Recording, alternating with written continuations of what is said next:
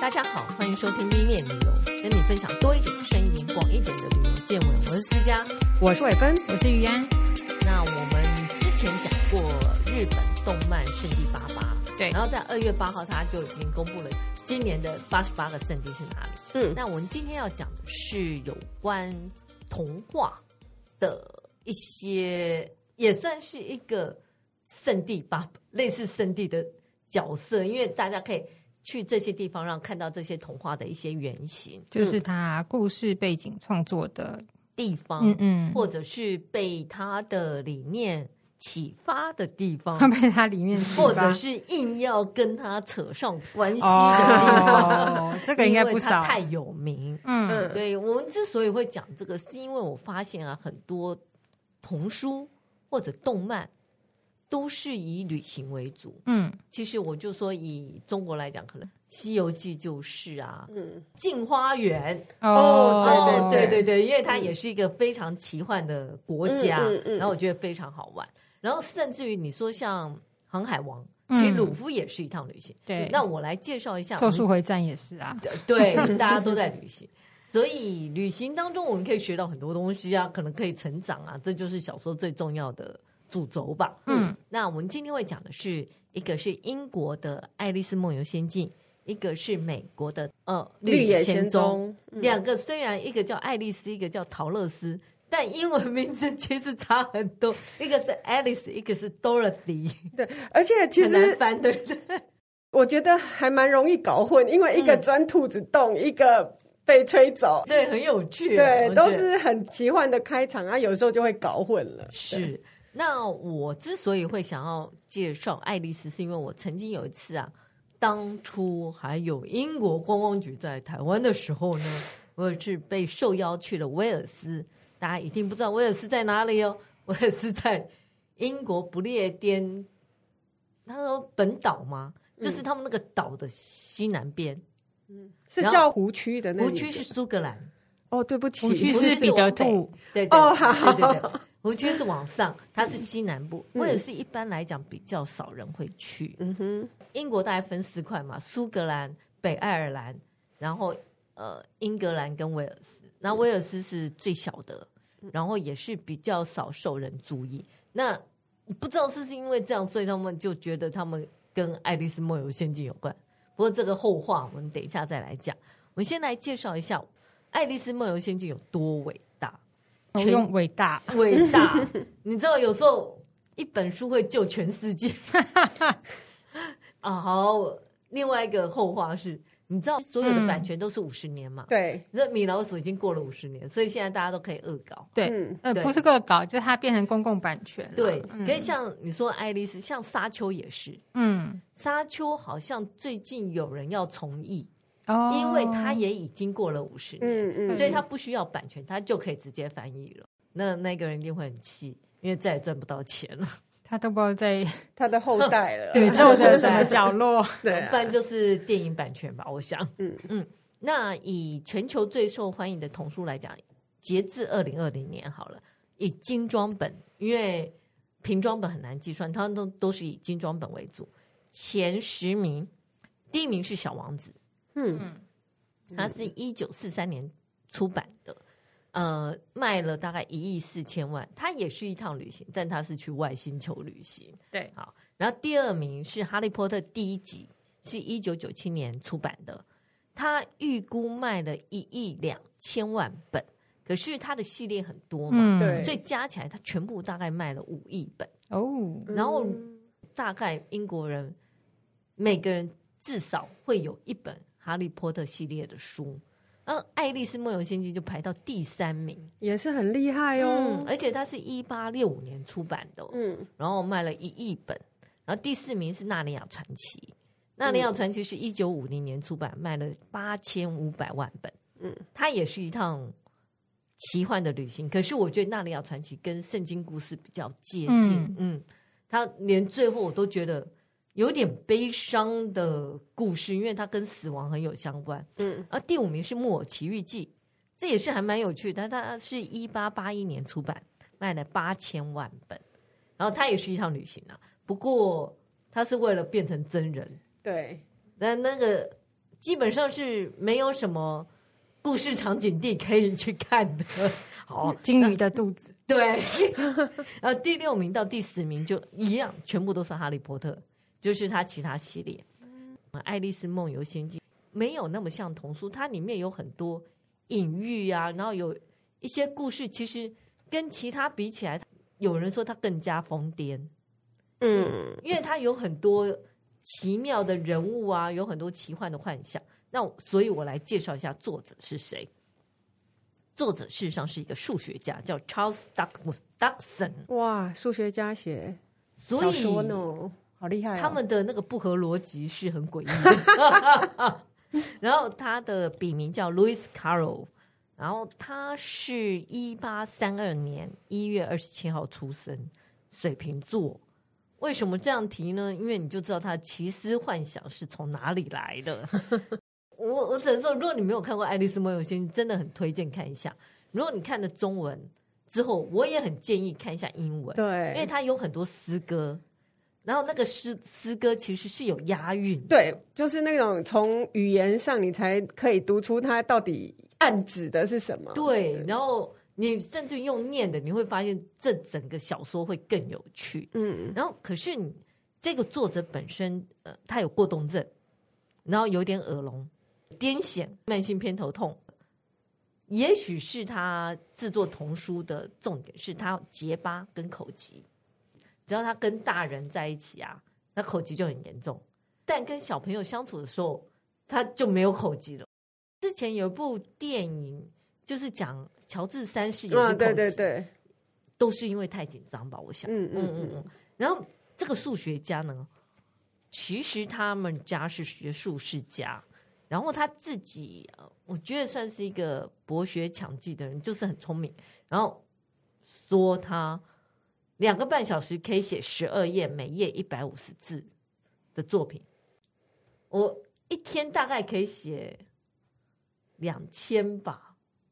但他我觉得算厉害，嗯嗯，他不是一个很在意钱的人，然后常常负债，可是他不是刻意的啦。老实说，他只要发薪日，他就会马上把债还掉。但他个人非常爱写信，可能也是因为口疾，然后他据说他一年会写到两千次。那你知道一年三百六十五天，等于他一天可以写六次。一次多少？幸好他没有手机跟 LINE，但我觉得所有人都会被他轰炸到死。LINE 大概是天天发，天天发，天天发。然后他很有趣的是，除了写信之外，他有些信还会反着写。反着写是意思就是说，那个收到信的人要对着镜子才念得出他的他写的文章，镜像字。对，他很聪明。然后呃，所以他事实上是在牛津大学教数学的.他应该算是数学讲师。嗯，他也是一个很有天分的摄影师。那他第一次遇到爱丽丝他们一家人的时候呢，是他在拍牛津大学基督书院的礼拜堂。然后爱丽丝呢，爱丽丝也是很有身份地位的。爱丽丝她爸爸就是牛津大学基督书院的院长。OK，所以他们就是住在附近。嗯嗯。事实上，路易斯的研究室就在爱丽丝家的隔壁。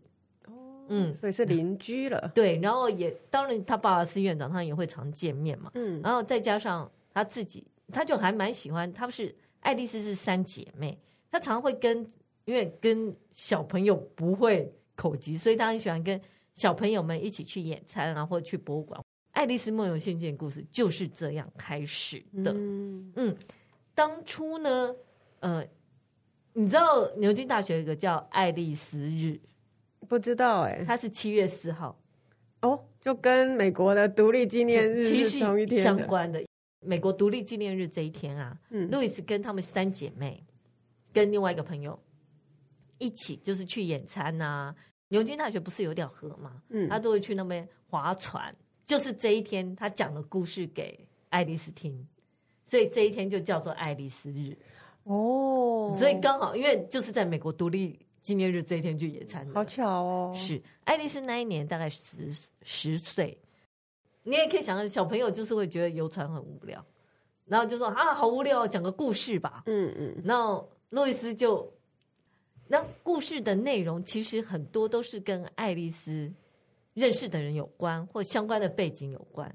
比如像说她的画画老师，因为高高瘦瘦很像鳗鱼，然后这个就是鳗鱼，然后鳗鱼老师做了什么白痴的事情啊？怎样怎样怎样啊？谁谁谁就可能是爱丽丝她的什么朋友或怎样，都会跟爱丽丝相关，所以他们三姐妹就听得很有兴趣。嗯，就等于把她的朋友用一种。有趣的方式的方式讲出来，对，然后他们就觉得很好玩。然后爱丽丝就说：“啊，那可不可以写给我？他觉得这故事太有趣，他想要看。”那这一天是一八六二年，那你知道路易斯这个人就爱拖嘛，他就拖到一八六四年的十一月，嗯，才把手稿跟他自己画的画。给爱丽丝，嗯，可是你你也知道，因为要用手写嘛，其实很累，而且还画了插画，插画，对，他有很有诚意。插画，然后那时候的名字叫《Alice Adventure Underground》，因为他是跳进肚子洞嘛，所以是弟弟的。对，那有一天呢，有一个访客叫 George MacDonald，他就去爱丽丝家看到这个手抄本，他觉得这个故事太有趣了，然后就鼓励作者把它出版。嗯，那这个作者鼓起勇气就回去改写，然后。就把故事再扩大一点点，去找出版商，嗯，然后出版商一看就觉得哦，很有趣哎，就在一八六五年印出来。然后可是你知道那时候的童书大部分要文以载道。哦，然后他们都在说教，嗯，所以他这个书出来的时候，那些大人们书评都觉得什么鬼啊？就是他们有一个说法叫做这个叫做无机文学，嗯，然后荒唐文学。因为他没有在文以载道，就是邪魔歪道。对，什么吃东西变大变小啊，啊，还有什么消失的猫啊，嗯，然后还有什么奇怪的红心黄，或者他拿着火鹤到处打锤球啊，对，他觉得这个就是荒唐，但小朋友很爱啊，所以立刻就大受欢迎。可是，在后期的时候啊，他们也觉得说，事实上他这些里面的诗歌啊，跟一些叙述。里面都隐藏了很多的巧思。到了一八七一年，他又出版了第二本，叫《镜中奇遇记》。嗯，大家可能比较少看到的，因为这两本我都很喜欢。《镜中奇遇记》比较悲伤一点点，嗯，然后他最后是下西洋棋。第一个是去打槌球嘛，啊第二个就下西洋棋。那我也觉得非常好玩。然后到了十九世纪末，这两本合起来是英国当时最最畅销的。童书，对，可是你知道路易斯这个人啊，虽然大受欢迎，他这一辈子就出国过一次，是一八六七年去俄罗斯，然后回程的时候就停了什么波兰啊、德国啊、比利时、法国，然后就没有再出国了。然后我最后爱丽丝发生了什么事？本人，嗯，好，其实你如果上网查，你可以查到那时候路易斯帮爱丽丝拍了很多照，嗯。所以其实有人觉得有奇怪的暧昧，但我们就不要想这么多了，因为路易斯终身未婚，嗯，然后他大概是六十六岁过世的。路易斯其实后来有讲过说，爱丽丝她长大以后，他们就比较少在一起了。然后他有一次遇到长大的他，虽然他还是很开心，可是他觉得他变了。那爱丽丝呢，后来结婚有生三个小孩，有两个小孩在第一次世界大战殉职。哦，嗯。然后他的先生是在一九二六年过世的，所以呢，先生过世之后，他就整理一下，他就把当初路易斯给他的那个手抄本拿去拍卖，嗯，然后拍了一万五千四百英镑，是当时英国最高价，英国拍卖呃手稿的最高价，嗯嗯，然后他是一九三四年过世的，所以。爱丽丝活很长，爱丽丝活了八十二岁。那当然，她后来有听闻到路易斯过世的时候，她也有送花致意。嗯，所以这大概是爱丽丝的部分。那我们来讲讲这本小说的本身有多么的特别好了。因为这个小说里面啊，如果大家不知道这个故事，就是他追一只兔子，然后那个兔子一直说“我迟到，我迟到”，然后他追着那个兔子掉下一个地底。然后到了地底之后，他就找不到兔子，进了一个屋子里面，然后就有一个蛋糕，没有先是水水水，啊、那个就喝我，还有一个蛋糕说吃我，吃我嗯、啊，他喝了水，我就忘了哪一个，有一个让它变大，有一个让它变小，对。对，啊，变小之后他又出去，然后他就遇到了裂嘴猫，裂嘴猫是一个会一直笑的猫，嗯，然后后来他还遇到一个会抽着烟斗的毛毛虫，嗯，坐在一个大香菇上面，那个大香菇上面怎么吃右边脖子会变长，然后吃左边会恢复原状。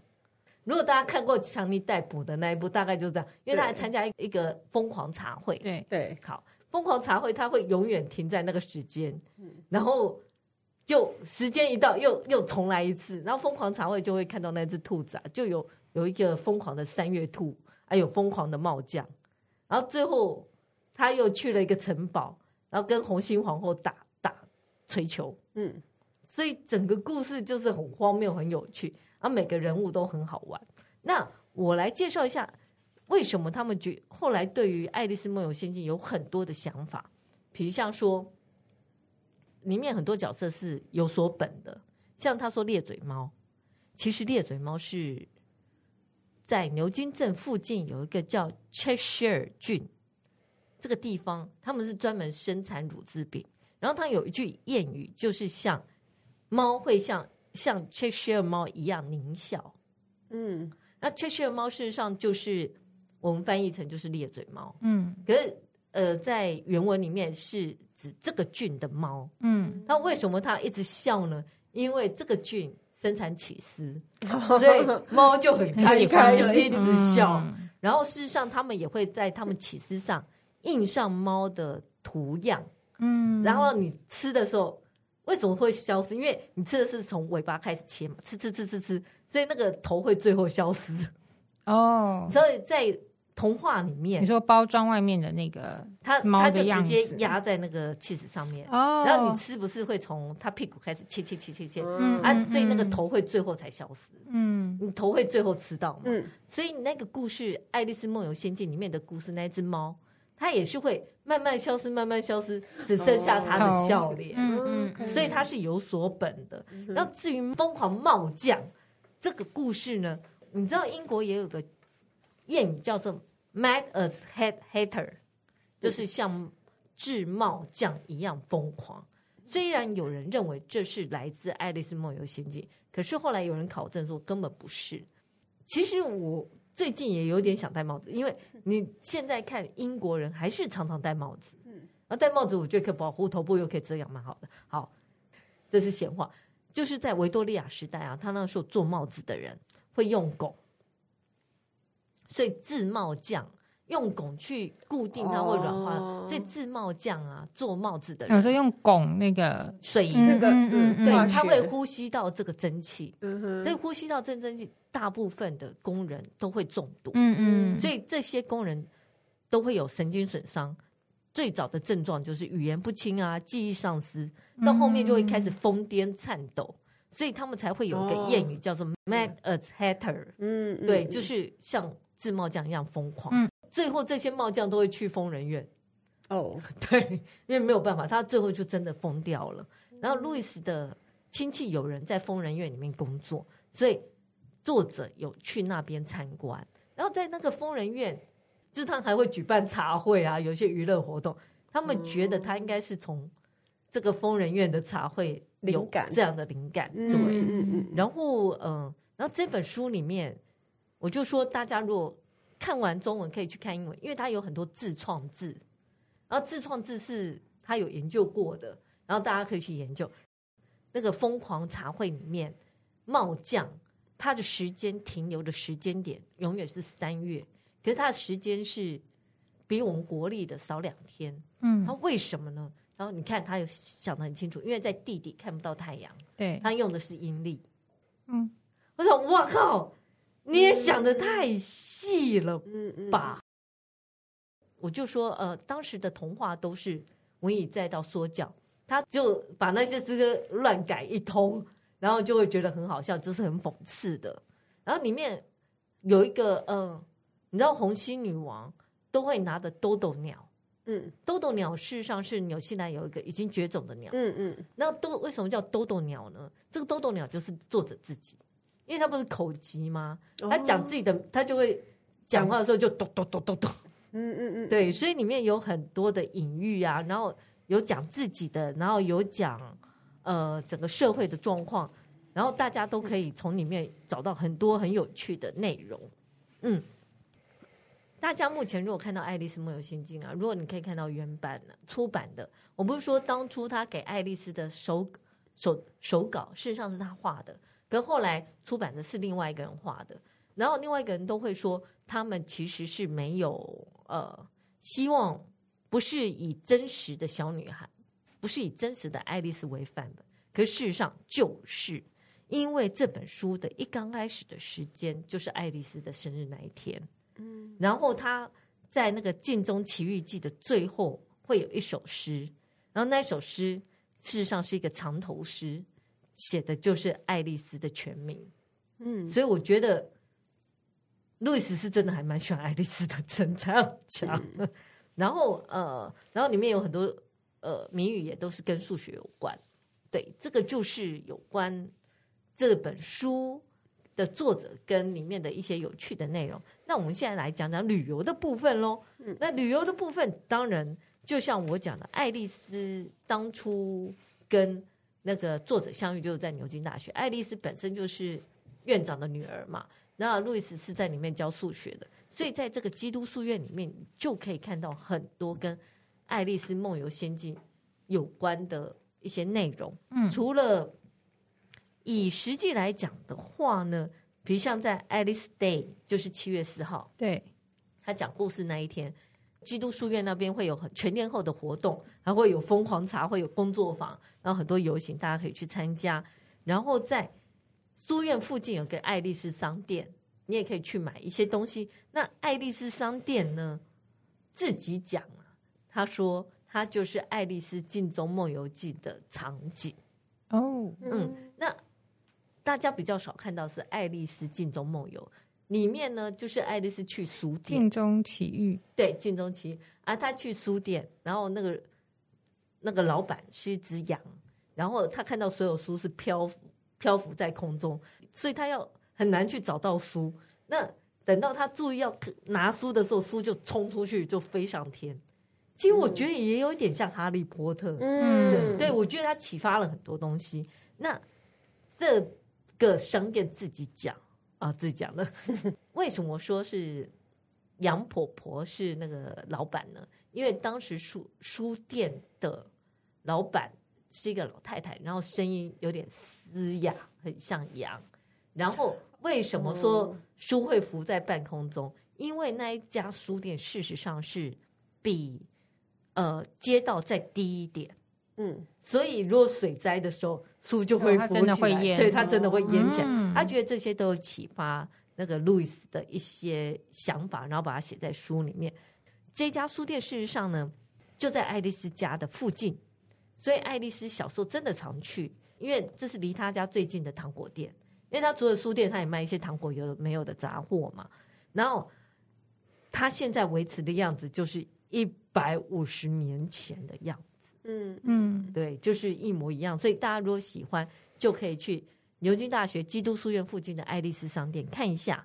然后除了这些之外呢，呃，基督书院里面有隐藏着很多爱丽丝故事的角色，譬如像是他的那个用餐塔顶就有那个彩绘玻璃。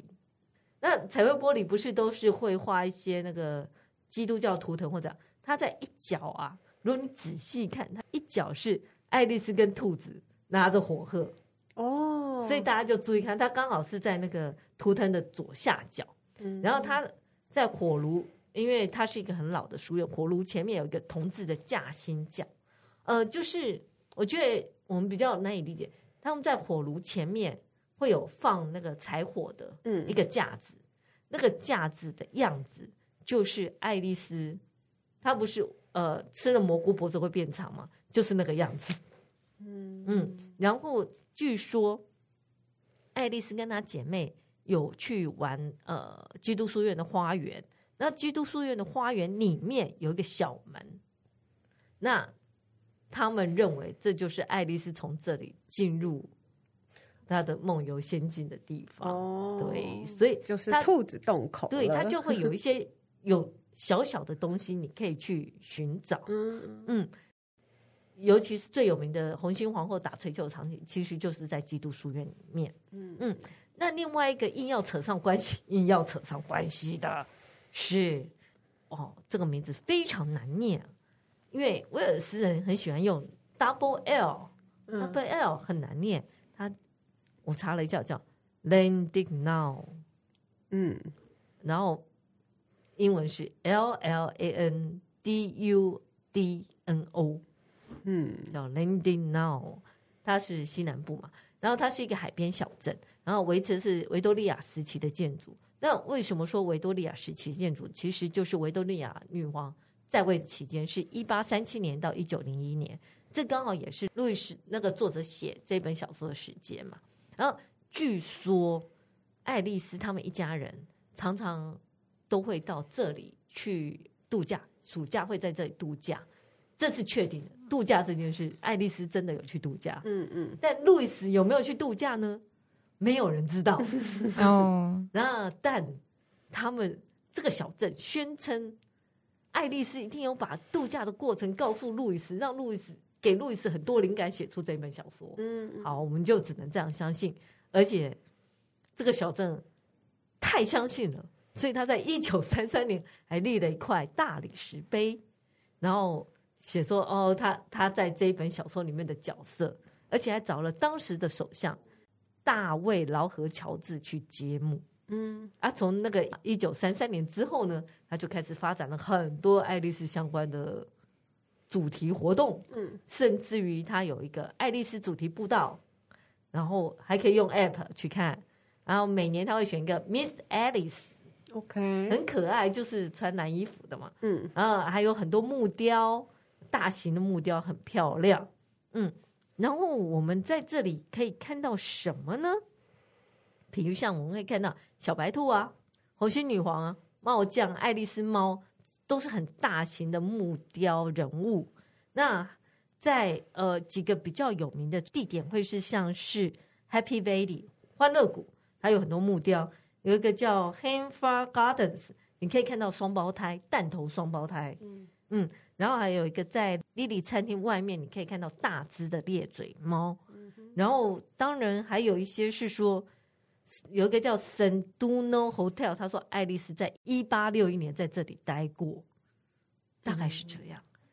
基本上就是我那时候去，我是看到很多爱丽丝的木雕了。嗯，但他就是在沿途会有很多相关的人物，对大的木雕，然后他们也很努力的做很多节庆跟爱丽丝连结。嗯嗯嗯，但是也只能说是跟真实的爱丽丝有连结，但。跟作者本人呢，嗯，未经证实，无法确认他有没有去过，大概是这样的一个《爱丽丝梦游仙境》。那我们接下来就交给伟芬来谈谈美国的绿野仙踪。哎，不过在世家刚刚讲英国这威尔士啊，是。如果不想飞这么远，嗯，其实日本有三家爱丽丝。为主题的商店叫做星期三的爱丽丝，然后它就是完全以它故事的场景跟爱丽丝衍生出来的各种东西作为商品，有很多神奇的。对，然后我看一下，它就是在福冈、名古屋跟东京都有分店。嗯，对。然后那整个颜色色调是稍微也是暗暗亮亮的，就是比较走故事里面的哦。迷幻，迷幻，对，有点魔幻，就比较不是绘本式的那种明亮感这样子。Okay, okay. 对，如果大家没有要飞去 英国，然后刚好在日本旅行的话，然后又刚好对爱丽丝有兴趣的话，也许可以去看看这一本。我觉得里面有很多有趣的隐喻，嗯，但如果你不去管隐喻，单看故事本身就还蛮有趣，蛮有趣，看看电影也不错了。嗯嗯，那美国。陶乐斯，你知道我看了他多少本？你看了，我只看一本，我大概看了五六本。他真的有很多本，嗯、而且其实已经成为某一种美国文化的代表了。尤其是他那个那个主题曲，就是连 Rainbow 连枪战都会拿出来用，这样。好，那呃，我觉得大家应该对这个故事其实真的不陌生呐。那这个作者呢，也没有像刚刚讲的这个呃爱丽丝的作者这么的怎么讲疯狂有趣。那他就是一个很会说故事的哦，所以他真的是一个作家。呃，这一本书大家应该还蛮惊讶，它就是二十世纪的作品咯。嗯嗯嗯，它是一九零零年第一次在芝加哥出版的。好，二十世纪，对，一九零零年，二十世纪了。你看，你刚刚讲的都十九世纪。是的，这个作者叫做 Lyman Frank Baum，我会教他就叫包姆。那一九零二年呢，包姆就把这个故事呃改编成了舞台剧。嗯，那非常受欢迎。其实有一点是因为舞台剧的成功带动了这一本书大卖，这样子。嗯，那所以他总共之后还出了十三本相关的书。那大家知道，就是《绿野仙踪》，其实在中文听起来，哎，还蛮《绿野仙踪》还蛮有趣的名字，很平和的感觉。对对对对。可是他英文的名字，大家知道叫什么吗？哎，我不知道哎，叫 Wizard of Oz，就是奥奥兹巫师。哦。对。其实也有那部电影哎，大家看到 Wizard of Oz，就是跟他相关的一些故事，欧兹的巫师。对对对对对，那所以说他就是一个作家，然后写了很多本书。那不过他真正呃算是。大卖、大受欢迎，全美国都知道呢。嗯、是一九三九年的 MGM 电影公司拍了一个《绿野》，对，他拍了《绿野仙踪》这个电影，就非常非常的受欢迎。尤其是女主角是 Judy Garland，对对，很有名。Judy 加兰前几年还有拍他的自传电影，对，是一个悲剧的，对，对。非常对啦，嗯嗯。嗯，天才童星。嗯，好，那所以大家知道说，为什么《绿野仙踪》这个故事会开始传播到了几乎全美国，嗯、甚至它就因为好莱坞，就很多元素都成为美国文化的一部分。例如，他故事里面有个黄砖路，哦，对对，就连。艾尔顿强 （Elton John） 的歌，嗯，都会特别有一首，就名字就叫《黄砖路》，就是你沿着黄砖路，你就可以找到回家的路。对对对对，嗯、那所以像呃里面的很多隐喻暗喻，像那个鞋子什么的，哦、都是就是会引申很多那个流行元素这样子。嗯、好，那我们先还是稍微讲一下，说这个故事是怎么样。嗯嗯。一开始呢，陶乐斯她就是一个和她的叔叔和婶婶住的一个小女孩，应该是爸爸妈妈已经不在了。她就对耶，我从来没有想过这件事，她爸爸妈妈不在。对，嗯，那她就住在美国的中西部大草原嘛，堪萨斯。对，那所以就会有那个龙卷风。是的，有一天那个巨大的龙卷风把房子跟他一起。吹走了，还有狗，还有狗，对。对，叫 Toto 的狗，是的，嗯，那那个房子呢就被带到了一个魔法世界去了。嗯、它 landing 的时候呢，压到了一个女巫。女巫的房子，然后那个是就是在这个魔法世界里面，它是呃有中间有一个翡翠国，嗯、然后它东西南北各有四个女巫。嗯，那他就压到了那个东边的这个坏女巫，坏女巫对的房子，他压下来使得那个坏女巫也呃诶被阳光一照，它也就消失了。这样，嗯嗯，那这个呃东国的人呢就很感谢陶乐斯啊，对他很好。那这个时候呢，北国的好的女巫嗯就把东国的这个坏女巫坏女巫的对银色的鞋送给了他。嗯跟他说这会是，呃，对他很有帮助的法宝。可是，在当下他也不知道会发生什么事情嘛。陶乐斯就想想要回家啊，嗯、他就问说：“那我到底要怎么回家？”那北国的好女巫就跟他说：“哦、你要去找一那个翡翠城的奥兹国王，嗯、是一个魔法师，他可以帮你。”那怎么去到这个地方呢？就是可能你你自己要努力，然后他那个银鞋可能可以帮他。嗯，那真的陶乐斯就在这个旅程上呢，就遇到了大家知道的稻草人、稻草人、狮子、铁樵夫。对，那他们就最后就是完成了这样子的一个旅程，安全的回到他的家。看萨斯的家。对，对，那这个大概就是故事，呃，是这个样子。嗯，那嗯，就表面上故事是看起来是这样子的一个呃寻找回家的路的过程。那可是这几个角色其实有各自代表的意义哦。对，嗯嗯，就像稻草人，他就是没有觉得他没有脑，他没有脑，对，没有脑，对，所以他希望他有智慧嘛。是，然后。樵夫是没有心，心，他渴望得到一个心，是真心这样子。嗯、那呃，狮子是很胆小，他也希望自己有勇气。嗯，所以其实这是一个寻找智慧、爱和勇气的一个旅程。这是一个比较普遍的看法，就是说这个故事。为什么这么的受到大家的欢迎？其实就是说、嗯、少年成长故事、啊，呃，对，非常的少年成长故事。那甚至也是一个，就是呃，通常一个人在青少年的时候，他会想要离家，嗯，可是最后因为呃种种的困难，他最后回到自己的家，还是觉得家是最温暖、最温暖，甚至是可以修补自己受伤的地方。所以这个这个整个故事大概就是讲一个自我完成、自我追求的一个故事。哦、对对对对。好，那这个故事除了表面上大家觉得呃算是一个追求爱、智慧跟勇气的一个正面的旅行之外呢，其实呃就我们刚刚也有稍微谈到说，因为现代的故事哦，开始就有很多评论家会把它。呃，用一个隐喻的角度来看它，嗯，然后就有几个很有趣的讲法。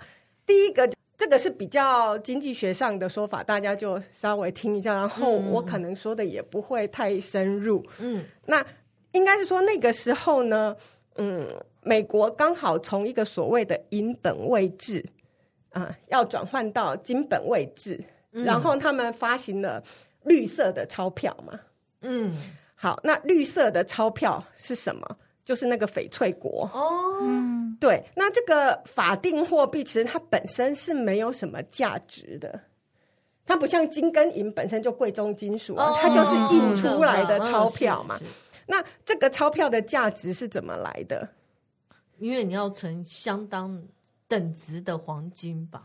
这个就是金本位制的去支持它。哦哦哦，对。呃，这个法定货币的价值其实是一个共同 agreement 嘛，共同的说，哎、嗯，好，大家都认为这这一张纸代表一百块美金，代表了五十块美金，嗯嗯嗯，可是事实上它本身是没有这个价值的，它只是其实讲难听一点就是一张纸，一张纸，嗯，对，然后它就是有点像是那个翡翠城，它其实是一个幻觉，呃，大家没有进真正进到。那个城去看到那个奥兹大王的时候，都觉得说：“哎，这个奥兹大王好厉害。啊”可是事实上，他只是一个骗子啊，他只是一个会幻术的骗子啊。是对，所以其实就有人说他就是在讲这件事情，嗯，好深奥啊！天哪，那其实他应该是什么政治 讽刺对对对对对。我看一看，我还觉得有那么一点点道理啦。嗯，好，然后呢，那陶乐斯呢，他不是拿到了那个女巫的银色鞋子嘛？嗯，那那个银色鞋子其实据说啊，就代表了所谓的银本位制。哦、然后那个走呃黄砖路，其实就是金本位。嗯，那他就是那个银本位转换成金本位这个。哦、嗯，对。可是事实上。呃，就研究者就说呢，嗯、那个其实作者包姆他是比较支持银本位制的，嗯哼，对，所以最后其实有魔力的是那个银鞋，你敲三下，然后他就可以回家，对。对，所以银呃银本位是他觉得比较正确的，哦，因为银可以拿去铸币，金也可以啊，也是，其实就是应该就是。不同流派的一个说法。嗯、那最后其实现在采的是金本位制啊，嗯、那可是最近又把金黄金也都取消了，就是其其实现在都脱钩了。哦。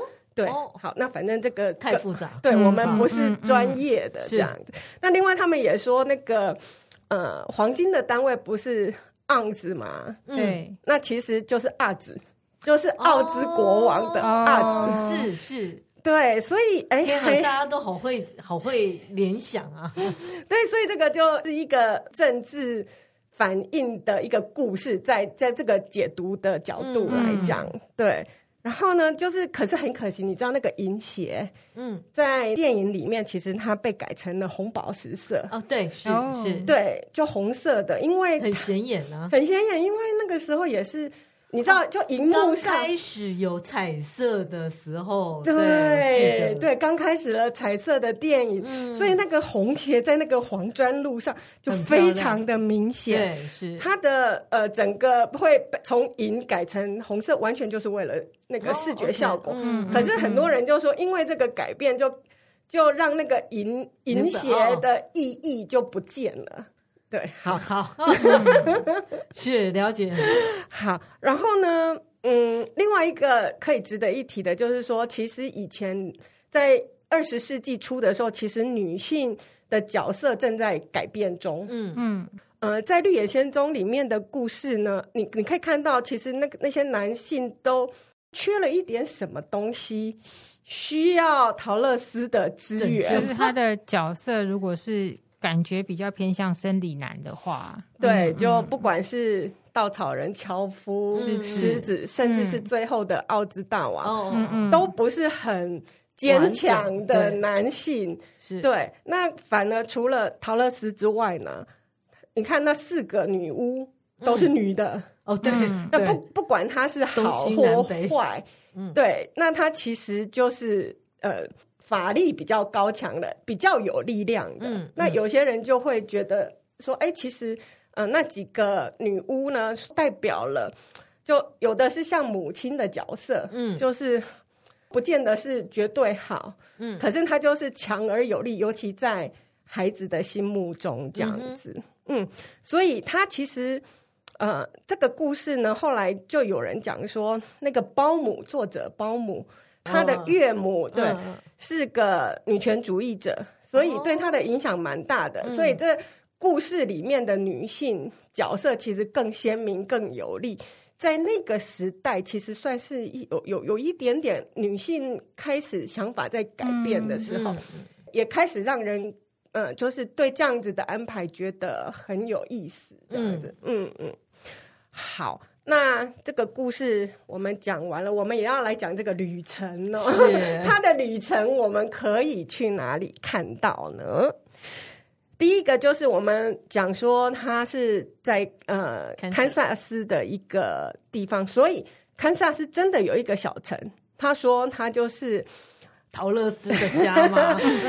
呃，硬扯，它就是一个绿野仙踪的城啦，这样讲，哦、对，因为呃，不是陶乐斯的家而已嘛，那它就是会出现那些奥兹帝国的那些元素，这样子，嗯、呃，那里面他们还有就有一条路，就是呃九十九号公路呢，它里面有一段呢，嗯，就是叫做。通往奥兹的公路，嗯、它还是那个州立法的哦，那就很有趣。它里面呃有一个奥兹博物馆，呃，就有很多相关的收藏品嘛。好，呃，整个城里面还有十八只彩绘的 Toto。你 你可以去试着找找看他们。小狗狗，对，然后呢，也有一个叫 Arts Winery 的酒厂，嗯。嗯，里面就是会有什么巫婆特调啊，嗯嗯嗯，翡是硬扯，对对对，翡翠城的调酒啊，然后什么 M 嗯 NTM 就是它的神圣的嗯草原玫瑰啊，就是调酒的。好，那另外呢，他们会在十月份的时候呢，举办一年一度的阿兹庆祝节日，叫做 Oztober 不是 October，叫做 October Fest。哦，本来是 October Fest，他就把变成改成 Z，对对对对。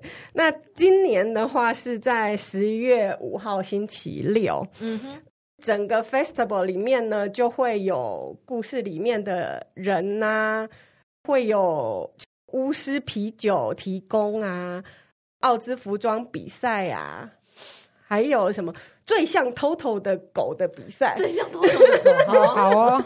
哎，我觉得还蛮有趣的，就是桃乐丝讲故事，他就会有一个、嗯、呃打扮成打扮成桃乐丝，对，然后开始讲故事这样子。那还有就是它也有一个餐厅啊，呃，叫做 Toto's Taco。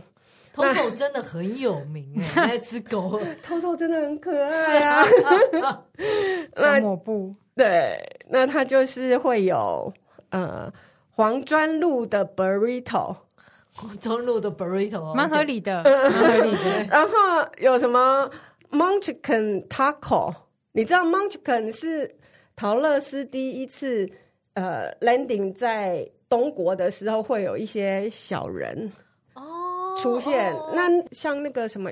有翅膀的猴子，这几个、哦、翅膀的猴子，对这几个人物呢，嗯、可能我们看过就过了。可是可能是电影的传播，这几个人的形象在美国文化里面，其实是像 Munchkin，他其实因为电影，他还特地要找很多侏儒来演哦。Okay, 对，所以那个形象就还蛮鲜明的。嗯嗯嗯、那这我觉得像这些元素啊，像长长翅膀的猴子，嗯，是是印度也有啊，呃。那个神话里面，印度神话里面就是有猴子神，对，也有长翅膀的，然后抓抓太太啊，怎样一大堆的。哦，好，嗯，我觉得大家就是互相影响来影响去。对对，可能有一些就是他看到了东方的故事，再变成了他们自己的故事元素，把它放进来。对对对，嗯，好，这个就是在呃叫做瓦梅狗这个城，瓦梅狗，对。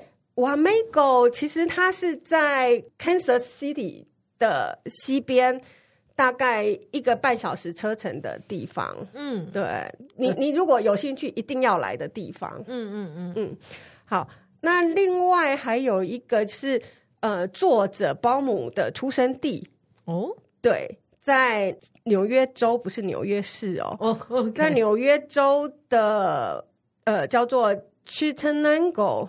C H I T T E N A N G O 这个城呢，其实比跟一个大城比较近，叫做 Syracuse 雪城哦，对，很有名的，很多念新闻的人都会去。对对对对对对，雪城大学，嗯，算是还算大的一个城市，在东岸。对，然后 Chittenango 它距离呃雪城呢，大概是。二十五分钟的车程，所以就在、嗯、其实就不远。对，那它距离纽约大概有四个小时的车程，嗯、是包姆的出生地嘛？那这个地方呢，它呃也有一个奥兹博物馆。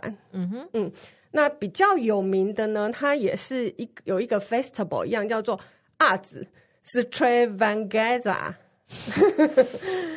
通常呢是在六月的第一个周末举行，是那所以今年是五月三十一到六月二号。嗯哼，那它有一个 parade，有一个游行，哦，就打扮成各式各样的，就是里面相关的人物，你都可以免费去打扮进入参加这样子。还有一个就是儿童趣味跑步和幼儿小跑。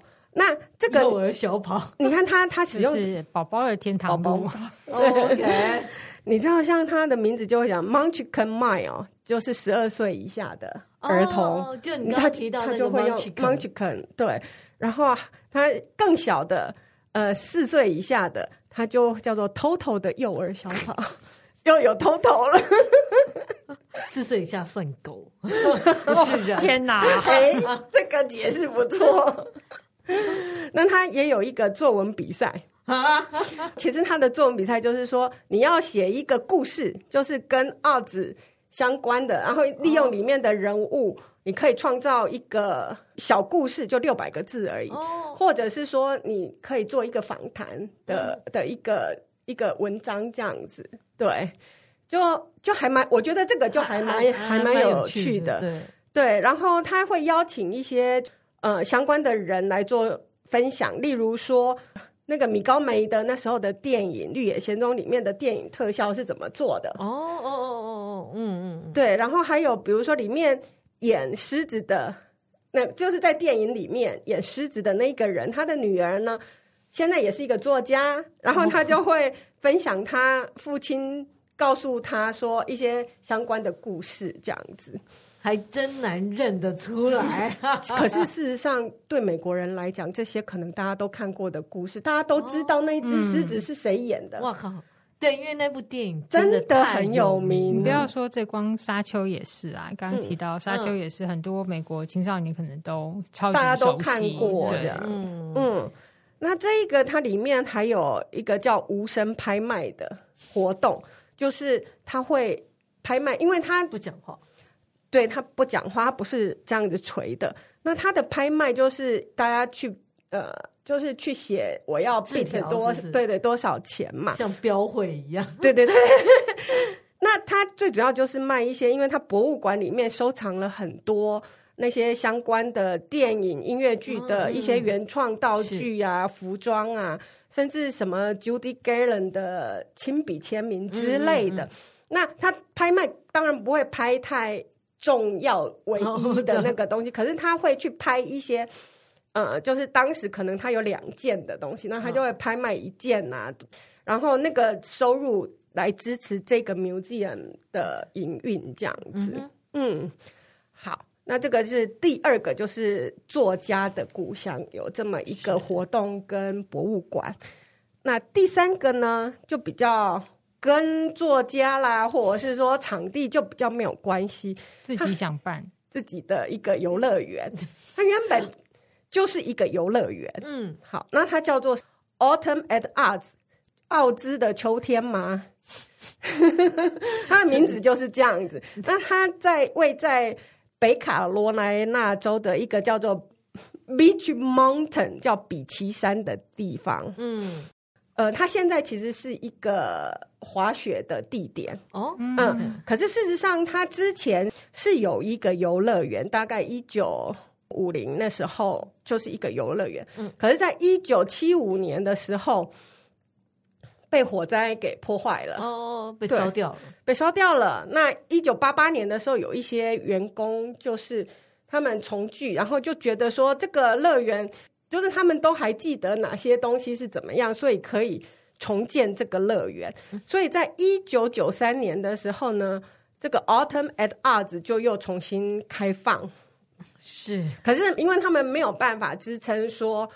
全年度的开放，然后也没有完全恢复，有一些部分，例如说之前是有奥兹气球，有没有？哦，对，那那个气球也没有了，就是就是有一些设施可能就是他们是凄凉的一个乐园，对，然后就没有办法恢复，那他们就只有每年九月开放三个周末，OK，好短的三个周末，三个周末，对，就五六日这样，九月五六日。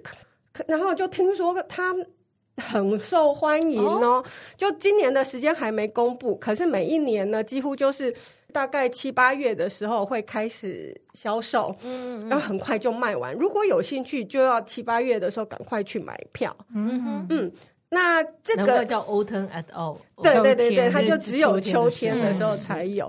对，那这个场地就我说它其实。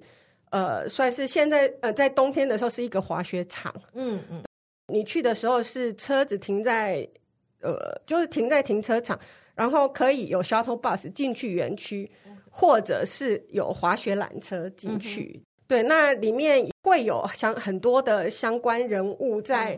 这个整个园区，它这个园区还蛮大的，嗯，你整个走完大概是两个小时。啊，好大，对 对对，就跟刚刚那个就是什么城啊什么的那个，嗯、那个就是可能只是城里面有一些白色嘛，那这个 Autumn at Oz 比较是真的就创造出一个完全以它的。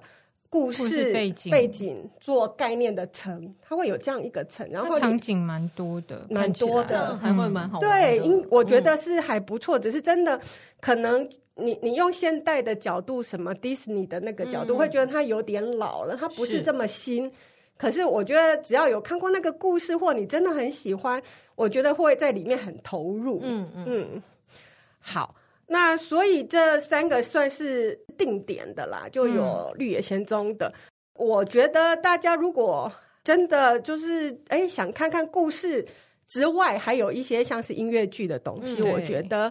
呃，《Wizard of Oz》的 musical 也是很棒的，他的音乐剧是，他其实是 Andrew Lloyd Webber 的，我不知道哎，他现在演的这个是 Andrew Lloyd Webber 的版本。版本，对，然后是二零一一年才开始的，难怪，嗯。所以他现在在英国巡演中，所以有兴趣大家可以去看，嗯，是，嗯，那另外一个就是更红。更红 Wicked。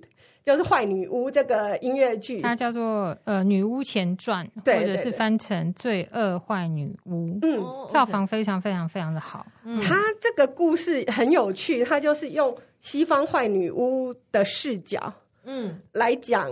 桃乐斯来之前，坏女巫和南方好女巫之间的故事哦，就是主角会是西国的那个坏女巫，对对啊，我觉得还蛮有意思。这个剧我看过，只是我去看之前很就是没有 realize 它其实就是绿野仙踪相关的。对，可是你看一开始看一点，你就大概会知道。对对对，因为他就是在讲前传故事，前传故事还蛮有趣的，哦、还蛮好看的哦。他的票房，他二零零三年首演嘛，嗯、然后他到二零一六年的时候，总票房就已经超过十亿美金。嗯，然后到二零一七年的时候，他正式超越《歌剧魅影》，成为百老汇盈利第二高的音乐剧，仅次于《狮子王》。居然没有看过。